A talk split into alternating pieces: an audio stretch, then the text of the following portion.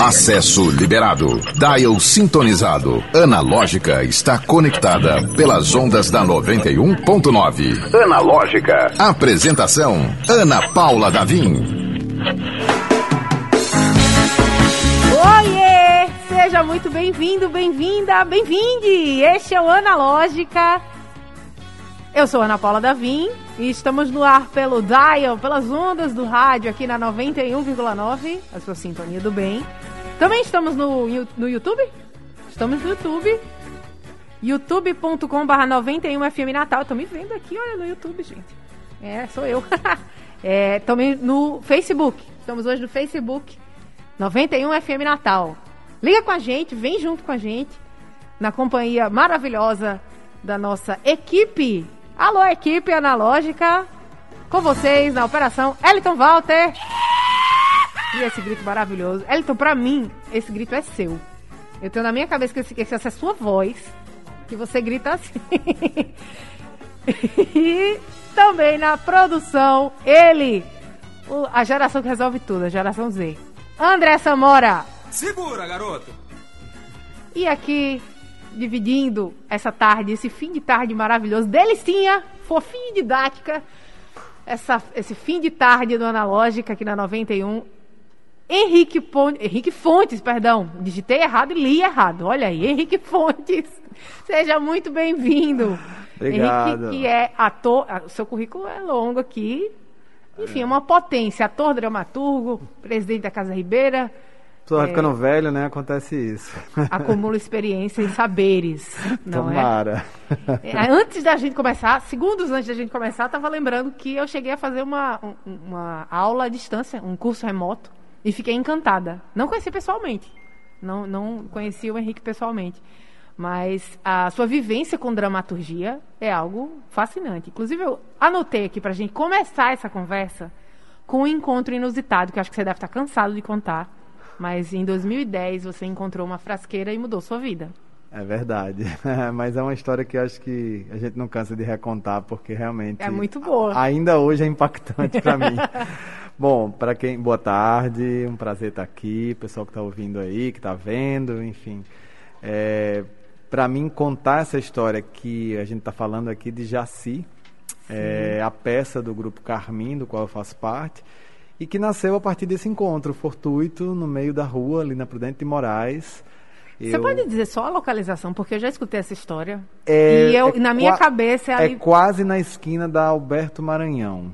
Tem, na esquina tem uma farmácia, um pouquinho depois da farmácia. Tá, é, foi mais no primeiro menos- poste ali tava esse amontoado de lixo e no meio tava essa frasqueira. Uma frasqueira assim, aqueles objetos lindos que parecem um relicário, né? Quadradinho, bonito, que era também estojo de maquiagem antigamente, né? Muita gente usava para isso. E eu achei lindo, assim, um objeto lindo. Cenicamente seria né, uma potência para a gente usar em qualquer coisa. E levei despretensiosamente, não sabia o que tinha dentro. E aí, quando a gente abre. Henrique, ele então sobe- que tem um rato. Você abriu. Não, eu nem, eu realmente não abri. O que eu fiz foi realmente só testar as fechaduras. Porque assim, ah, se as fechaduras estiverem funcionando, ela, né, a gente. É. Eu achava que estava vazia, porque era tão leve. É. Eu disse, não, tá vazia, não deve ter nada. Mas dentro tinha vários pedaços de documentos de, e fotos e, e, é, recorte de carta, e, enfim, várias, até a dentadura dela, né? Dessa mulher de 90 anos na época, chamada Jaci. E aí aquilo desperta na gente. A gente já vinha pesquisando sobre a velhice, sobre o envelhecer. Olha só. Coincidências não existem, não é? É. A gente se depara com o descarte da memória da vida de uma pessoa de 90 anos.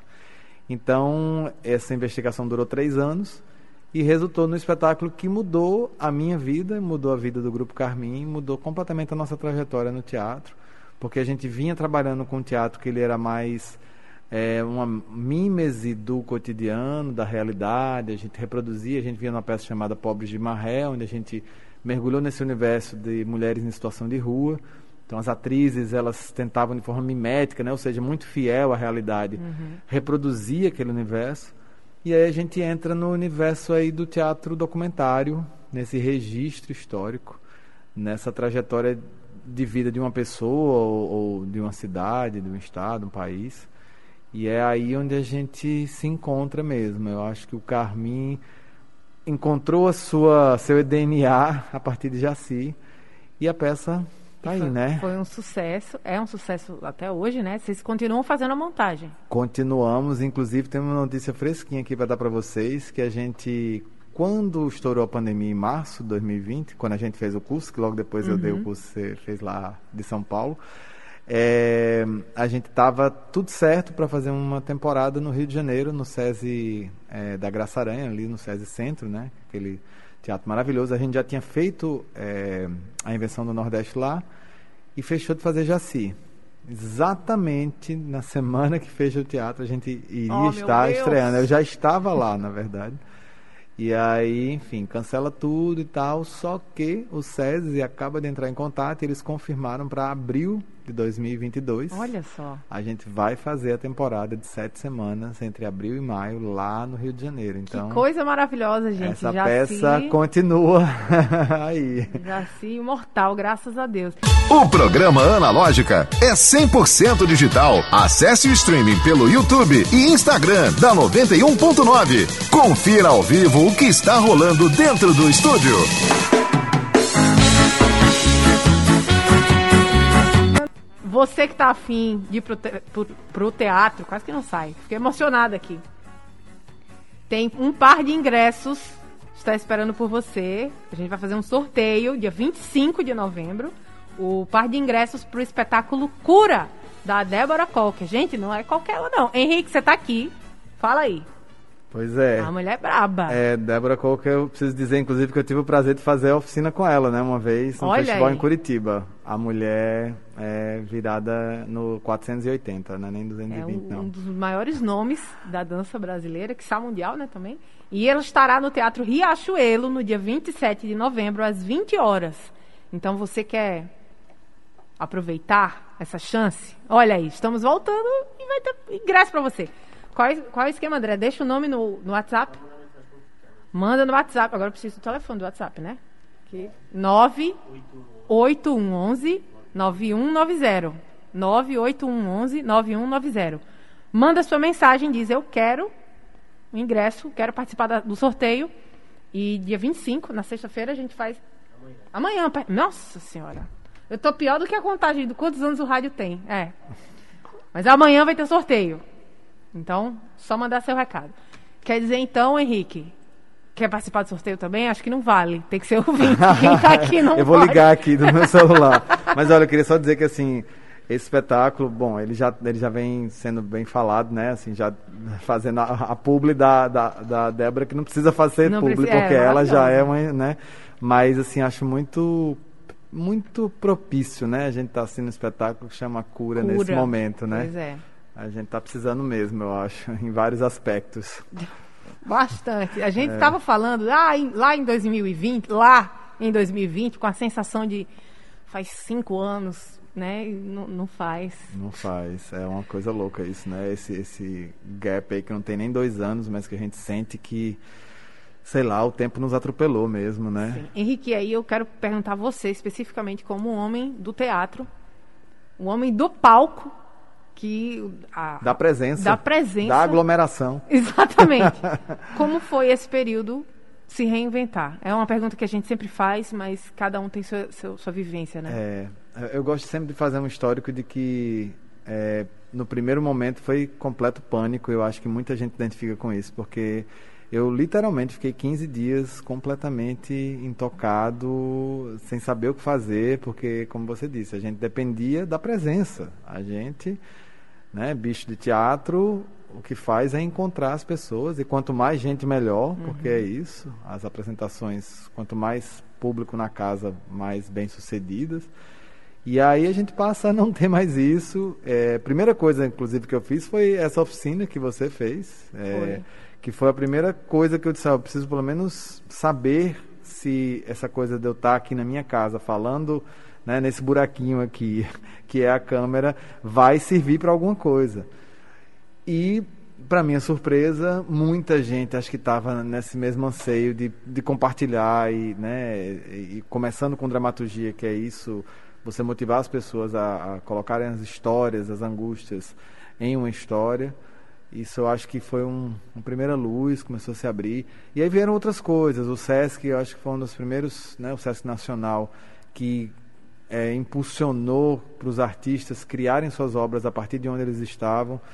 Isso foi para a gente muito importante. Nos provocou, inclusive, a gente estava falando de Jaci, a reler ou a fazer uma espécie de desmontagem de Jaci. A gente criou a frasqueira de Jaci, uhum. que não é exatamente a peça, mas que traz elementos da peça, que traz outras coisas e trata um pouco dessa situação da pandemia. E aí foi por, pelo YouTube, né? Foi pelo YouTube, eles transmitiram. Foi um nosso um esquema foi assim. muito bonito. Para a gente impensável, porque foi Quitéria no Rio, eu em Natal com Mateus, então a gente transmitindo isso num delay, porque existe o delay, não tem como. Sim. Então esse atraso da imagem sendo enviada, a gente tinha que calcular mentalmente os segundos e falar como se tivesse na presença. Coisa fantástica. É, uma coisa louca. Tem, você falou aí, eu me lembrei que é, as pessoas comentam, as pessoas comentam é ótimo, né? É, é conhecido que a Beyoncé, quando ela vai fazer o, o balé dela, que ela usa o telão, é, ela dança com o pequeno delay da própria música, que é para ficar igual o, telão.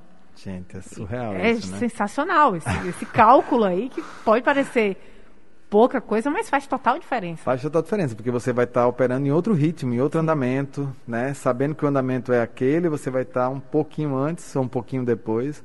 O nosso caso é doido, que a gente fica assim na, na tensão de não atropelar ninguém. É. Mas a gente ouve como se estivesse atropelando a fala do outro, mas o público não, tá no tempo normal. É louco, é louco, assim. E, e foi isso, é isso. É, se a gente tem essa palavra de reinvenção para o teatro, o que a gente fez foi isso. Mas também a gente experimentou, a gente já flertava muito com audiovisual, né? A gente tem é, uma equipe que é multidisciplinar e que, enfim, a Casa da Praia, que é uma produtora daqui, que inclusive esteve aqui, né, conversando Sim. com vocês, o pessoal do Sideral, é, é parte do Carmim, né? É, a, a Matheus, o Pedro, a Mariana estão dentro do Carmim. Então a gente é, já tinha, queira ou não, alguma vivência no audiovisual e isso facilitou, isso abriu possibilidades. Só que aí é um pouco louco, porque a gente no teatro faz dramaturgia audiovisual. Só que a gente passou a trazer o teatro para o audiovisual, o contrário, é, né? O, o audiovisual dentro do teatro, dentro do audiovisual, né? É. Foi multicamadas. E aí passou a ser uma coisa que a gente não sabia como era e que elemento teatral a gente ia trazer, como é que a gente ia fazer isso. Tivemos soluções que acho que é, eu gosto até hoje. Mas, olha, sinceramente, nada substitui a presença. Ainda bem, no caso do teatro. Eu acho que a gente teve muitos ganhos. Eu não sou desses que dizem assim, ai, mas não é teatro, não sei o quê. Oh, chame do que quiser, mas eu acho que foi uma coisa que a gente entendeu que nos ajuda, que de alguma forma popularizou o teatro para quem não tinha esse hábito. Pelo menos a gente vê muita gente querendo assistir, nem que seja virtualmente, é, as apresentações. E é isso, eu acho que não tem como a gente mudar isso mais. Isso veio mesmo para ficar e que a gente potencialize isso da melhor forma e que Henrique, eu queria lembrar um dia que eu estava também junto, né? Eu, eu, eu gosto de dizer fazer uma, uma, uma, fazer uma parte, fazer uma, uma observação. É, quem vem aqui ao Analógica, eu procuro conhecer minimamente, né? Obviamente além da pesquisa, mas é, tem muita gente boa. A gente conversando antes, do, antes de entrar no ar, né? Tem muita gente boa que, que tem muito a acrescentar a gente. E, e eu acho que não é que não esteja conhecido, acho que falta só a adequação do, dos devidos espaços e criação de, de espaços também, mas é, tem muita gente que conhece e sabe do tamanho da, da, do, da cena artística local, que nem é local, é nacional, vocês são nacionalmente premiados, né? E comentados no na Sorbonne? Foi na Sorbonne? Sim, Foi, que sim. a gente falou com a aqui. Eu queria lembrar do dia que 1.023 pessoas estavam na mesma sala, virtual, porém uma sala, e foi fantástico, assim. A... Na verdade, foram 2.023. Ah, foi 2.023, desculpa. É, isso foi realmente uma coisa louca, porque... Então, foi isso. A gente, com o Jaci, a gente conseguiu de imediato, quando a gente lançou, alcançar 400, 500 pessoas ali, que também já foi muito surpreendente. Sim. Só que muita gente esperava pela invenção do Nordeste nesse formato virtual. Muita gente ama a invenção do Nordeste, né? Tem uma coisa, a invenção do Nordeste criou ainda mais que Jaci uma capilaridade e chegou em lugares que a gente nem imaginava. E quando a gente decidiu gravar e fazer uma gravação lá na Casa da Ribeira e transmitir, com um anúncio muito básico, assim, a gente anunciou a gente mesmo, uhum. nosso Instagram, nossa divulgação, não teve nada assim muito incentivado, né? Assim, não botamos a grana para divulgar. E, para nossa surpresa, a gente tinha, no começo da sala, já mil pessoas, assim. Já abriu com mil pessoas. A gente, meu Deus, mil pessoas assim ao mesmo tempo. E aquilo foi crescendo e a gente... Isso é muito legal, né? Porque... É uma coisa incrível. É, é, é, e pra gente é também uma comprovação de que, sim, as pessoas vão voltar ao é teatro isso. quando a gente voltar, entendeu? É é, e, assim, abriu também o a limitação espacial, né? Às vezes, ah, eu moro muito longe, ou Sim, eu não, não fora do país. É, não, muito... Ou então, assim, eu não tenho condições de voltar. Quando é, sabe, aquelas coisas bem é. da, da, da, logística doméstica que Sim. a gente às vezes não, não, não pensa, né? De, ah, ou então não tenho dinheiro para ir. Sim. Porque por mais que tenhamos, graças a Deus, tenhamos alguns espetáculos gratuitos, é, às vezes a pessoa não consegue a tempo e retirar o ingresso. E acontece Sim. muitos contratempos. E, e uma o, o pró que eu vejo quando tem um, um espetáculo digi digital, virtual, enfim, né? Chama do que quiser também, esse, uhum. essa, essa exibição diferenciada pela tela, é esse encontro. E ainda mais, a resenha, o barulho no chat, que, é, que foi um, uma atração à parte. É verdade, isso é uma coisa que a gente descobriu, inclusive isso foi incorporado em outro espetáculo que a gente fez, como parte do espetáculo, é, com o pessoal do Estopô Balaio que é o chat realmente, assim, sobretudo no YouTube aí, não sei nem como é que tá o chat do YouTube aí agora da 91, mas é um lugar que as pessoas descobriram nessa pandemia de comunicação, é. de extravasar coisas, também de dizer o que não deve, mas, enfim, é um lugar democrático onde as pessoas encontraram. E, e foi incrível, né? A invenção foi um negócio assim que era hilário. Era né? muito legal, porque no teatro, geralmente, ou num filme, você não fala que você vai atrapalhar seu coleguinha, né? Você fica quietinho, o celular silencioso, guardado de preferência para não ter a, a, a, tela ali atrapalhando.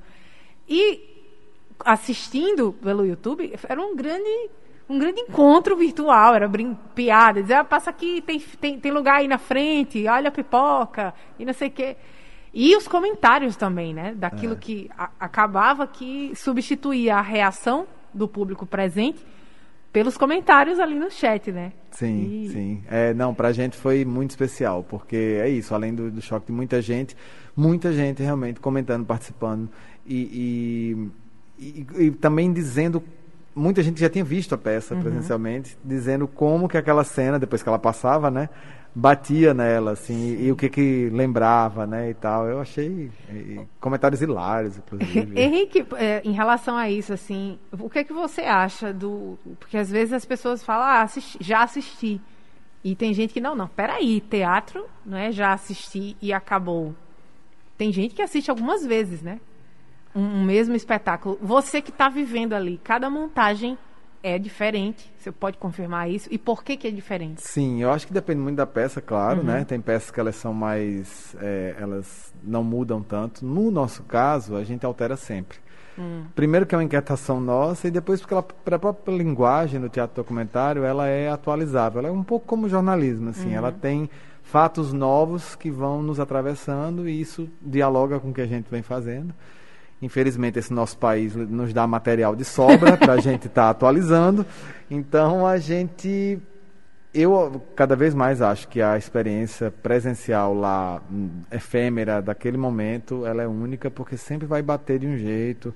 É, não, tem, tem vários relatos para fazer aí de várias experiências diferentes, até de coisas erradas que acontecem. Uhum. A gente uhum. trabalha muito com a tecnologia e às vezes a tecnologia falha. E aí, o que é que a gente faz para superar a falha e, e, isso o público presencia. Uhum. e também isso gera uma coisa. Então é eu, eu, acho assim tudo bem você talvez já saiba um pouquinho do que é a história da peça mas vivenciar mas não faz mal também né? Vivenciar no ah, é e tem tanta informação que às vezes passa despercebida é, né? é isso eu assim essa, que... essa sensação eu tive quando eu assisti o, o, a invenção do Nordeste eu falei uai teve isso aqui. E, fiquei, e bateu de fato diferente né? Porque você está ali e aquilo você já acompanhou, mas já aquilo passou batido ali. Sim. E tem uma, uma emoção diferente. Isso não significa que a gente vai ficar para sempre assistindo as mesmas peças, porque tem coisa nova o tempo todo chegando. Sim. Né? É, e aí eu queria saber qual é o seu processo, porque o Henrique, além de ator, ele é dramaturgo, né? E primeiro assim, vamos, vamos mais para trás ainda, antes de chegar no processo. Quando é que você disse, ah, eu, eu sou capaz de escrever uma peça e colocar essa peça? Porque é um negócio gigantesco de, de, de, de- trabalho que dá, né? É, olha, no- papel pra acho que fazer. todas as minhas funções no teatro elas não foram muito escolha, não. Elas, elas surgiram por necessidade, sabe?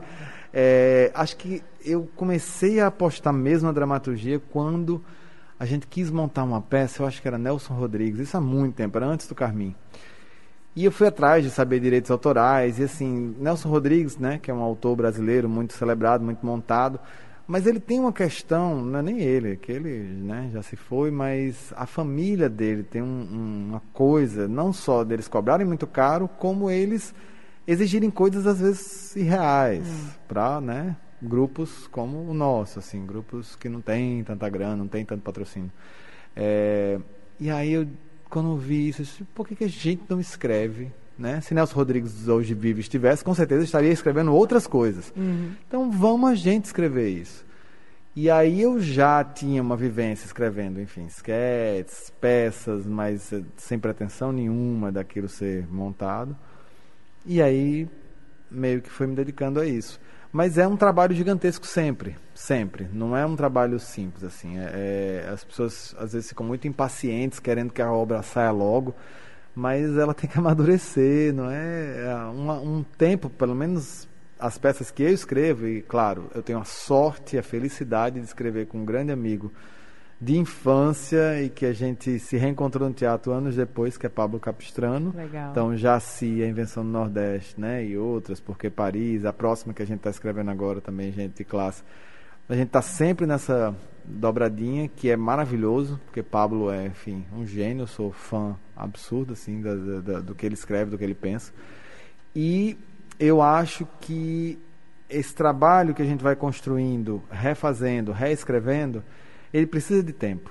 Não, não é uma coisa assim que você vai dizer, ah, vamos fazer em dois meses e está pronto.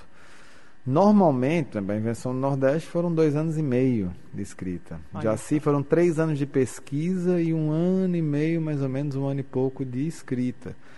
Jaci teve 23 versões diferentes. Nossa! A invenção do Nordeste teve, acho que 26 ou 27 versões diferentes. Gente, Gente de classe, que é a nova, já está na décima décima primeira versão. E ela ainda está. O Ainda... documento do Word vai. Essa, dessa vez vai, ok, um, dois, três, versão final, valendo. É por isso que a gente faz tudo já no Drive, entendeu? Porque vai mudando lá, nem, nem manda mais o, o documento salvo, porque era bem isso. O documento não tinha mais título, porque ele. E é isso também, eu, eu acho muito. Isso também, para mim, dialoga muito com o teatro, que é essa coisa efêmera, em constante movimento, atualização. Gosto de acreditar e pensar o teatro assim. Legal. Aqui com o Henrique Fontes falando sobre sua vivência, sobre sua experiência. Pode falar quantos anos de teatro tem? 32 anos de teatro. Vamos entregar aí. É, é, começou, chão, viu? Começou dia 1 de abril de 1989, no Teatro Gesiel Figueiredo, que infelizmente não existe mais. O programa Analógica é 100% digital. Acesse o streaming pelo YouTube e Instagram da 91.9. Confira ao vivo o que está rolando dentro do estúdio. Analógica. Temos uma promoção para você que quer passear sábado à noite. Pois é, tem o espetáculo Cura, a gente já comentou aqui. É, e estou reforçando, da- o espetáculo Cura é da coreógrafa, dançari- dançarina, é, quase que sai, Débora Coker, no Teatro Riachuelo, dia 27 de novembro, 8 horas da noite. Então, se você quer participar do sorteio, quer descolar esse par de ingressos para levar seu contatinho num passeio especial, aproveita. Manda um zap pra gente. Me lembra o zap aí, pelo amor de Deus. 9 98111 9190. 98111 9190. Manda, deixa seu nome, diz eu quero. E aí a gente anota aqui. Quem sabe você não descola esse passeio num sábado à noite, bem chique e elegante. Olha aí. É, ia ser uma peça, uma obra Uma obra belíssima. bela, impactante, enfim. E Vale a pena, gente. Vale a pena. Você ouviu essa voz aí? Porque a gente está com o Henrique Fontes. A gente estava conversando aqui sobre os teatros, os espaços teatrais da cidade. É, falando sobre o, onde você estreou, que já não existe mais. Isso, Era um teatro, teatro- no Alecrim, né? Gesiel Figueiredo. Exatamente. E é, eu queria saber a sua opinião sobre os espaços atuais, assim, o que a, a- disponibilidade de teatro, teatros. É, uma coisa muito curiosa que eu digo assim, Natal está sem teatro municipal desde 2009. Né? Em 2009 o Teatro Sandoval Wanderlei fechou suas portas é, com problemas técnicos, estruturais, enfim. E nós, quer dizer, é uma cidade sem teatro oficial do município há mais de 10 anos. Então, é, isso talvez diz muito, porque eu fico pensando, se fosse uma escola Hum, fechada em 2009, será que passaria tanto tempo ela sem ninguém se manifestar em defesa desse espaço para que ele acontecesse? Não que não houve é, manifestação, houve, mas não teve eco, né? uhum. Então tem essa questão assim, mas para que serve mesmo o teatro, né? Porque é isso, a gente. E aí o Teatro Alberto Maranhão, que há seis anos está fechado, né? Também por reforma. Mas parece, aí, né? parece que agora vai, né? Vem e aí, eu tô, tô bem esperançoso e, e eu acho que vai ser lindo, porque as pessoas que estão na frente da reforma são mega competentes, né? Ronaldo Costa, quem eu saldo aqui, assim, é um grande profissional e está fazendo um trabalho lindo de gestão lá.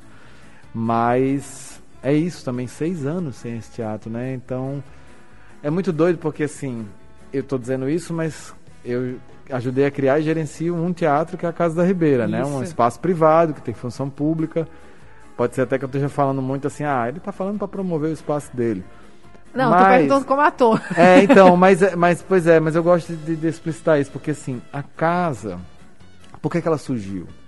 A gente criou porque há 25 anos atrás, quando a gente, todo mundo era Clowns de Shakespeare, que é um grupo aqui de Natal, para quem não conhece, que inclusive tem uma repercussão nacional grande também, é, ia fazer a temporada de estreia da peça Megera do Nada e a gente não tinha onde fazer, porque a gente foi no Teatro Alberto Maranhão e eles ofereceram duas pautas, uma em julho e outra em novembro. E o Teatro Sandoval Vanderlei, na época aberto, não tinha estrutura de luz. Então a gente precisava alugar, a gente não ia sair muito caro. Pagar a pauta e alugar a luz. E aí foi quando a gente começou esse movimento de criar um teatro nosso. Aí que louco, né? 20 anos depois de inaugurado, né? a casa inaugurou em 2001, a gente tem na realidade que é ainda pior do que naquela época, porque a gente não tem nenhum desses dois teatros abertos oferecendo pauta para ninguém. Então, nossa, hoje era para ser uma coisa diferente. Aí claro, você vai dizer, ah, mas tem o, né, o Teatro Riachuelo. Mas claro, o Teatro Riachuelo é um teatro de grande porte, Sim, é assim. pra que- receber musical, pra receber um negócio. coisas grandes, geralmente shows, espetáculos, né, como a Débora Coca, muito grande, a estrutura muito grande. É, a gente que gostaria de um teatro de médio, pequeno porte para ficar em temporada, para ficar em cartaz, Legal. né? E, enfim, daí eu tô já resumindo porque que a gente criou a Casa Ribeira e estamos lá resistindo até hoje.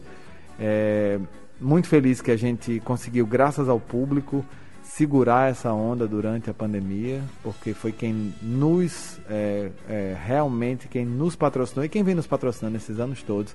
A gente tem aqui ali editais e patrocínios, mas na, na base mesmo é o público que sustenta, porque quando a gente lançou a campanha no, no Catarse, assim que a gente entrou, né, assim que começou a pandemia, a gente lançou uma campanha, foi impressionante a adesão, foi um negócio assim, emocionante Isso, mesmo. isso, desculpa interromper, isso diz muito sobre a. a- a- o consumo, eu vou usar o consumo de uma forma meio feia, mas o consumo de, de- de- cultural daqui, né, da- da- das pessoas. Eu insisto, eu bato na, na tecla com frequência.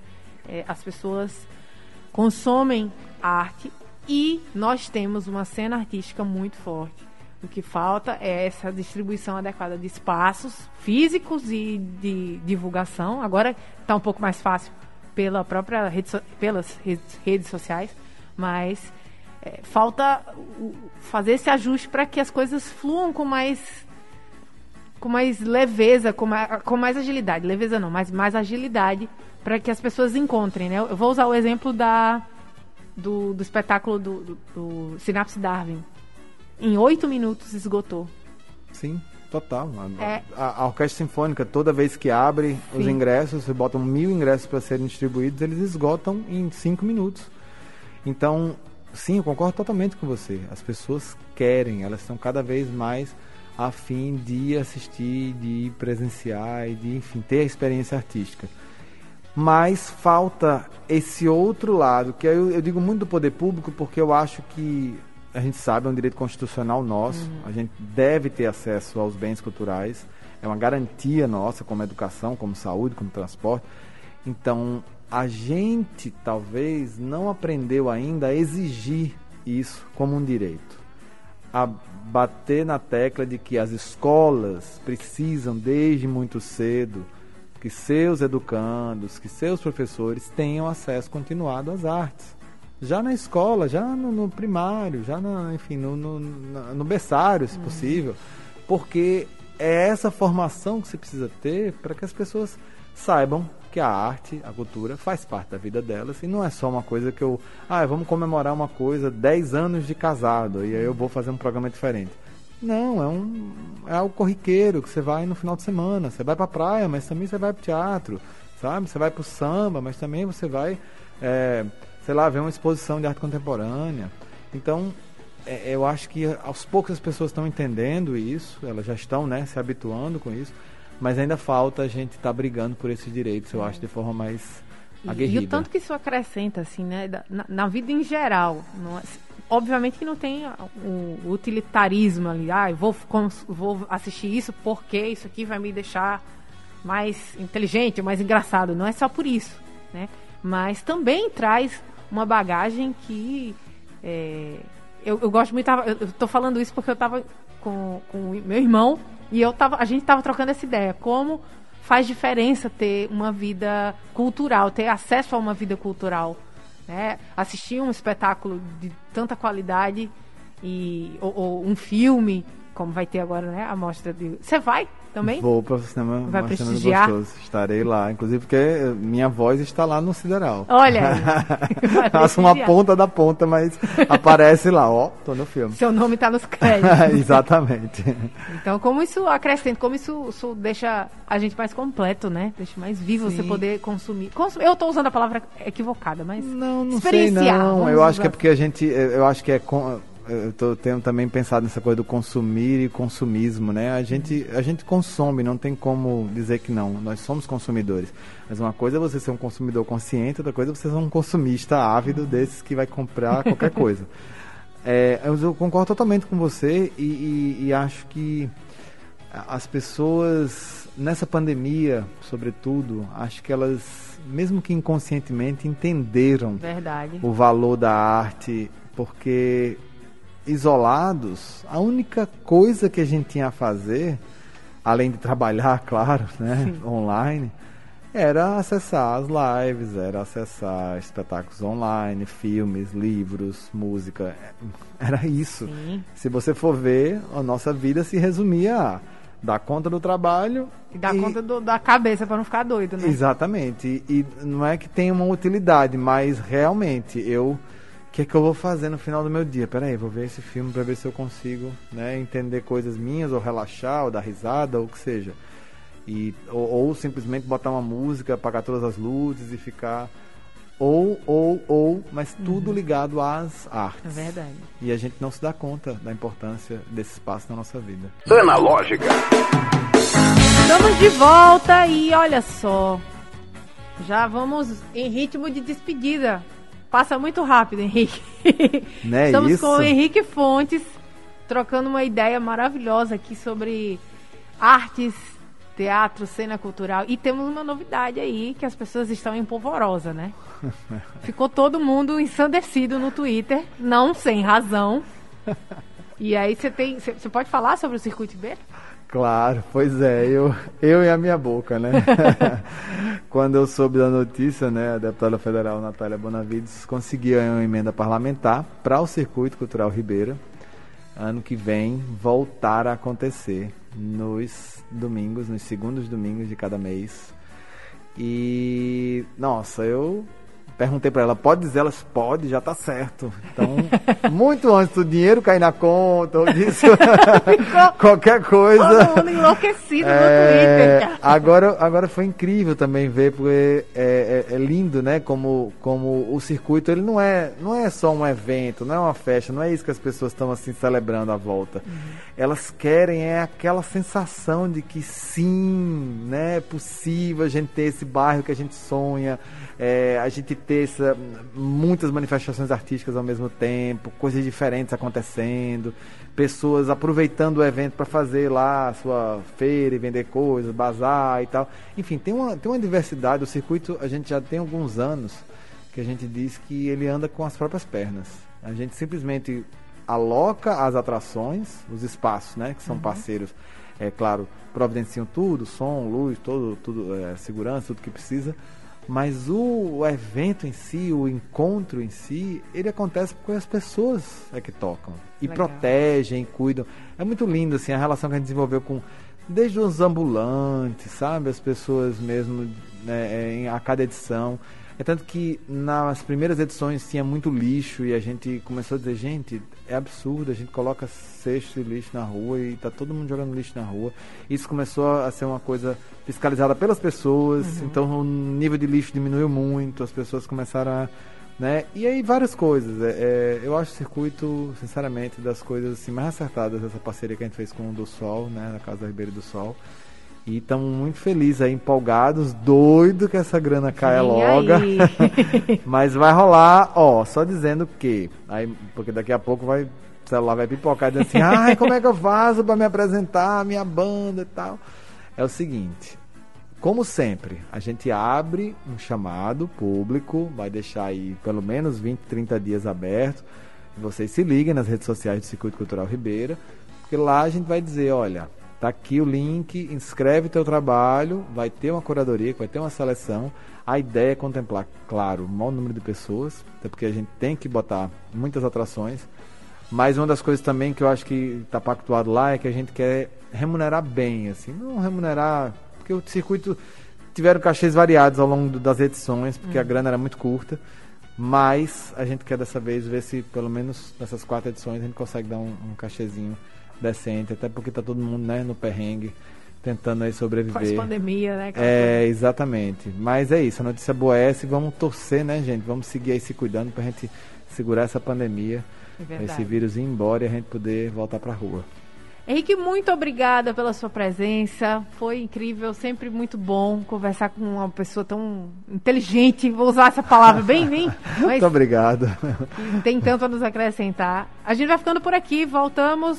Nós, nós voltamos amanhã, a partir das 5 da tarde. Até amanhã. Tchau, tchau.